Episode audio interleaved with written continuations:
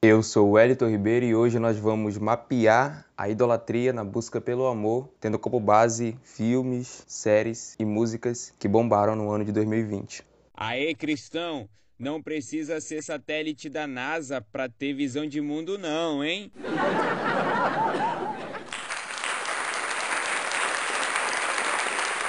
Refeitos Kert, difundindo um cristianismo todo abrangente. Todos sabemos que no projeto de Deus, em sua maioria, todos irão se relacionar, todos irão casar, há poucas exceções que nós podemos chamar de celibatários. Então, se isso é uma verdade e como a gente sabe que o pecado entrou no mundo, é lógico que há distorções da parte do inimigo nessa realidade tão bela que é a busca pelo amor, que é o relacionamento. Então, a maioria das pessoas sonha com o amor e o Tim Keller, no livro Deuses Falsos, coloca o título de um capítulo da seguinte forma: O amor que você sempre quis. E quando a gente fala da nossa cultura, daquilo que nós estamos vivendo hoje, percebemos que há algumas tendências de relacionamentos. A gente pode falar de relacionamento aberto, pode falar de poliamor, relacionamento sugar, amizade colorida e até o relacionamento à distância. Essas formas de relacionamento mostram algumas evoluções e quase todas aqui são distorções do plano original de Deus, mas mesmo diante dessas distorções, vemos que a norma de Deus para se relacionar, a bênção do companheirismo e a bênção do relacionamento que ele deu na criação para cada um de nós ainda é presente. Lógico, por causa do pecado, por causa da nossa rebelião contra Deus, há essas distorções. E como nós vemos essa idolatria a partir das músicas mais ouvidas no ano de 2020 pelos brasileiros, por exemplo. É isso que a gente vai ver agora. Refeitos Kert difundindo um cristianismo todo abrangente. Quando você coloca aí no Google a seguinte pesquisa, músicas mais ouvidas de 2020 no Spotify, você percebe que quase todas elas falam de bad, falam de ficar mal, falam de relacionamentos quebrados, falam de relacionamentos. Se você pesquisar as 10 músicas mais ouvidas, 9 falam de relacionamentos de maneira explícita e em vários detalhes. E dentro dessa pesquisa que eu fiz, dentro desse mapeamento, eu percebi que muitas falam de decepção amorosa. E aí, pelas músicas, a gente percebe algumas coisas que podem acontecer depois dessa decepção amorosa. Por exemplo, depressão. Na música Lovely da Billie Eilish, eu não sei como fala, então quem sabe aí inglês provavelmente vai dizer que a minha pronúncia tá errada, Billy Ocean, sei lá, não sei se é isso, mas tem um trecho da música dela que fala o seguinte: Espero que algum dia eu consiga sair daqui. Preciso de um lugar para me esconder. Quero me sentir vivo. Então aqui a gente percebe um certo tipo de comportamento que vem à existência após uma decepção amorosa. Mas tem mais. Tim Keller fala que algumas pessoas se voltam para o sexo e o romance a fim de alcançar a transcendência e o significado que costumavam obter da fé em Deus. Então, na cultura pós-moderna, se a gente pode dizer assim, há esse tipo de comportamento, porque a gente percebe que aos poucos está havendo uma exclusão daquilo que Deus representa e da própria realidade de Deus na vida diária das pessoas. Então, quando há essa exclusão, você precisa voltar seu coração para alguma coisa. Seu coração precisa adorar algo. Isso pode ser o sexo ou o romance. Tikele fala isso. E aí é muito relevante porque numa das músicas mais escutadas no Spotify de 2020 para o Brasil, a gente vê que na música Cheirosa do Jorge e Mateus diz o seguinte: Essa gelada eu vou beber. Se ela não voltar para mim, esse mundão pode acabar agora. Ou seja, o relacionamento foi elevado a um status de idolatria que a partir do momento que você perde esse relacionamento, não existe mais sentido. Então a gente vê que vícios e perda de sentido acontecem após uma decepção amorosa somente quando o relacionamento foi colocado como um ídolo. Mas tem mais. Depois de uma decepção amorosa também, existe uma onda de comportamento onde as pessoas começam a se mostrar para o outro que a deixou ou para a outra que o deixou como superior. E é isso a gente vê na música Don't State Now da Dua Lipa, onde no trecho a gente vê ela dizendo: "O coração partido me mudou, talvez, já estou bem. Eu não estou onde você me deixou." Ou seja, percebe-se que esse A de superioridade, ele é passado, ele é compartilhado para mostrar que a pessoa que foi decepcionada agora é superior. O Tim Keller também diz que até quem evita por completo o amor romântico em razão da amargura ou do medo, na verdade está sendo controlado pelo seu poder. Ele diz: quem não pode tê-lo evitará pessoas que seriam parceiras maravilhosas. E é justamente o que acontece depois de uma decepção amorosa. Você percebe que algumas pessoas adotam esse comportamento de se acharem superiores e que estão realizadas sozinhas, que não precisam de ninguém mais. Agora elas são as suas próprias rainhas ou eles são os seus próprios reis, que não precisam de ninguém. Isso que a gente vê mais uma vez numa letra de uma música da Billie Ocean que diz: "Você deveria me ver usando uma coroa. Seu silêncio é meu som favorito. Veja-me fazê-lo se curvar, ou seja, aqui há esse ar de superioridade dada à mulher. Mas na maioria das vezes, percebemos que esse ar de superioridade, na verdade, ele não existe de fato, mas uma dependência quase sempre, justamente porque o relacionamento se tornou fonte de sentido, de significado, de valor e de realização daquela pessoa. E aí é que a gente vê na música S de Saudade, onde percebemos a seguinte afirmação: Eu não quero beber, eu não quero sair, a vida de solteiro que eu sonhava não era assim. Ou seja, alguém que depois de uma decepção amorosa se voltou para curtir, para sair, percebeu o que?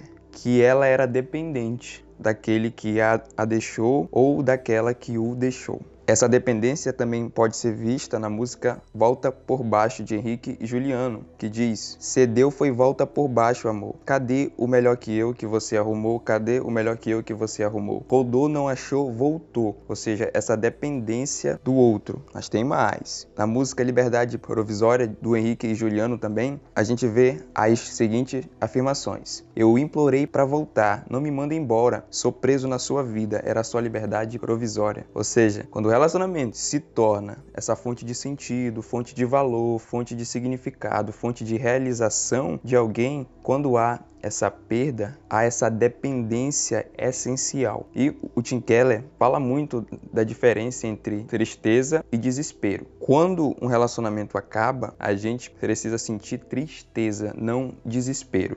Tristeza é quando você perde algo que não é essencial, algo que você consegue viver sem. Desespero é quando você perde algo essencial, ou seja, você não consegue mais viver depois que você perde. Se algo se tornou essencial que não seja Deus, há uma idolatria, como a gente percebe aqui nesse mapeamento das músicas mais ouvidas no Spotify pelos brasileiros em 2020. Refeitos Kert, difundindo um cristianismo todo abrangente.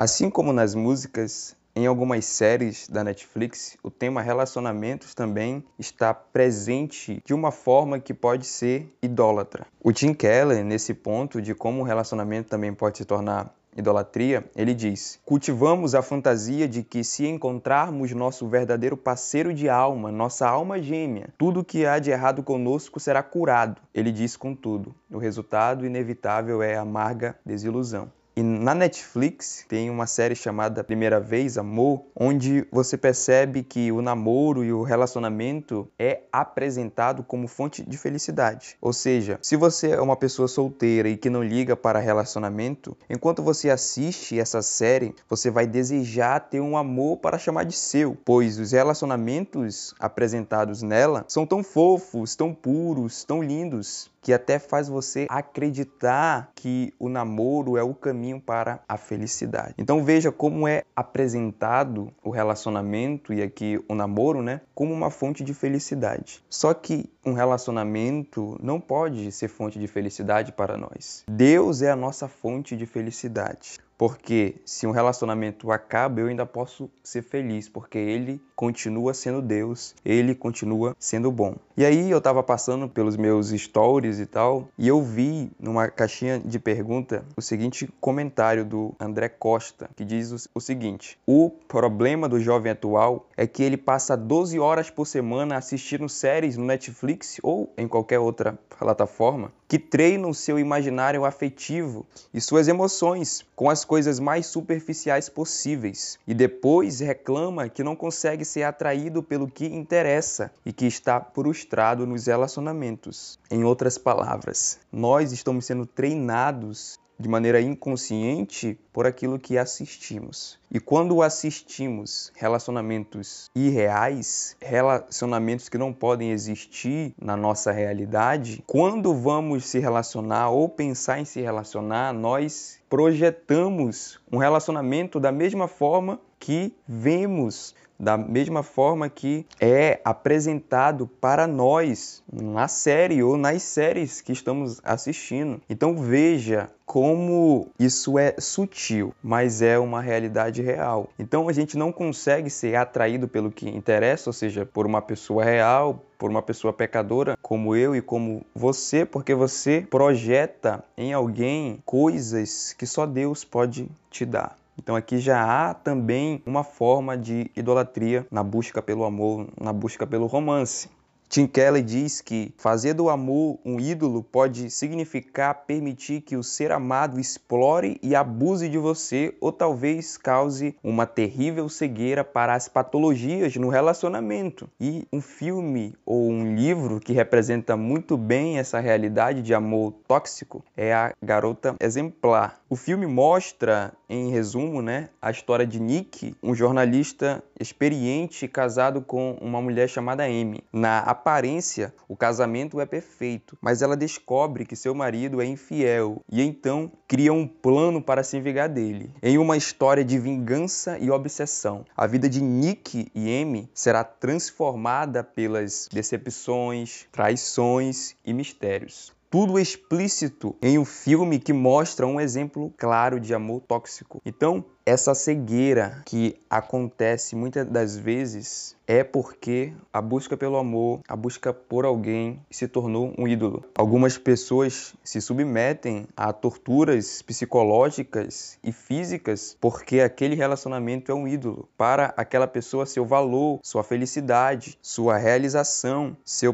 propósito vem daquele relacionamento. E se ela perder aquela pessoa ou aquele relacionamento, acabou tudo isso que é essencial. Então há essa cegueira para essas patologias no relacionamento. Eu falei isso tudo para te dizer que o amor que você sempre quis é Jesus. Jesus é o amor que você sempre quis, porque só ele, segundo Tim Keller, vai nos fazer entender que quem tem um parceiro necessita enxergar em Deus o seu parceiro perfeito. Essas pessoas precisam disso a fim de salvar seu relacionamento ou casamento do peso esmagador das próprias expectativas divinas. Então, somente Cristo pode ser o amor que nós desejamos, porque só Ele pode suprir as expectativas últimas que esperamos de um parceiro perfeito. Ele é a nossa fonte de felicidade. Ele é a nossa fonte de realização, de valor, de propósito. Se você colocar isso em seu parceiro, você vai destruir seu relacionamento, porque ele não vai ser capaz de suprir aquilo que só Deus pode fazer. Mas também